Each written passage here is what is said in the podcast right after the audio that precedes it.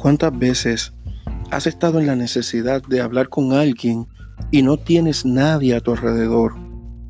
O peor aún, ¿cuántas veces has necesitado contarle algo a alguien, pero no confías en los que te rodean? Son tantas las ocasiones en que estamos abatidos y ya sabemos de antemano lo que los demás nos van a decir. Ese vamos para adelante. Y así nos quedamos con ese imperioso deseo de hablar y que alguien nos escuche y reciba nuestro desahogo. Para eso está Cristo y para comunicarse con Él está la oración. Tal vez hayas escuchado o leído que la oración es la llave que abre las puertas de los cielos. Eso es muy cierto, pero no es justamente lo que te quiero dejar con estas palabras, sino que quiero llevarte a una dimensión más personal, porque la oración es un asunto muy personal. Atesoro mi relación con Dios, esa vida cristiana, y sé que la oración es un elemento vital para esa vida. Así como el oxígeno es vital para la vida natural, la vida sin oración no puede ser. El cristiano que no ora, como una planta sin agua, se seca y se muere. Por eso he decidido y he aprendido a buscar que mi día sea una oración continua, pues mantenerme conectado a Jesús me da vida. Aunque no es tarea fácil, Nadie dijo tampoco que lo sería. Orar implica un esfuerzo mental, emocional y espiritual. Y te explico brevemente por qué. Es un esfuerzo mental, pues en el momento de cerrar tus ojos pasas del mundo visible al mundo mental. Es en ese momento que comienzas a ser bombardeado por pensamientos y por recuerdos tanto de tu día como de cualquier otra cosa, de esas tantas que deambulan en la mente. La concentración se hace casi imposible y así no se puede conversar con nadie.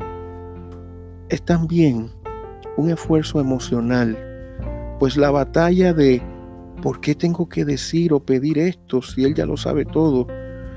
Y realmente me estará escuchando Dios a mí con tantos problemas que hay en el mundo emplearse en una conversación y aún llegar a abrir el corazón frente a un ser que no se ve, suele perturbar nuestra frágil humanidad.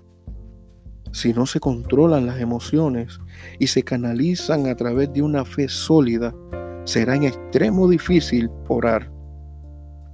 También es un esfuerzo espiritual en la medida que las oraciones se ven obstaculizadas aparte de los espíritus de maldad que luchan contra nuestras oraciones para que éstas no lleguen al cielo, como nos dice la Biblia que le pasó a Daniel, así también nosotros podemos impedir nuestras propias oraciones si no somos sinceros, si no creemos, si no tenemos las intenciones apropiadas o si tenemos conflictos con otros sin resolver. Para lograr esa comunicación íntima con Dios, nuestro espíritu tiene que estar en condiciones de acercarse a su espíritu. Pero cuando en plena madrugada, en ese silencio tranquilo, vamos de rodillas, sabiendo que estamos postrados ante el Dios Todopoderoso, ese Dios que es todo amor, ese Dios personal que toma de su tiempo para mirar nuestro corazón y escuchar nuestro clamor. Y comenzamos a alabarle por lo que Él es. Y abrimos nuestro corazón, elevamos nuestro espíritu, derramamos el alma ante sus pies y dejamos que fluya todo lo que aqueja y todo lo que anhela nuestro ser. Podemos decir que vale la pena el esfuerzo que sea. Qué maravilloso es hablar con Jesús y sentir que está ahí, cerquita, pegadito a nuestro corazón, escuchando las palabras, atento a los lamentos, recibiendo las peticiones y dispuesto a solucionar la queja. Pasan los minutos sin darse cuenta y en ese momento no importa nada. Nada es tan importante porque se está hablando con el Padre.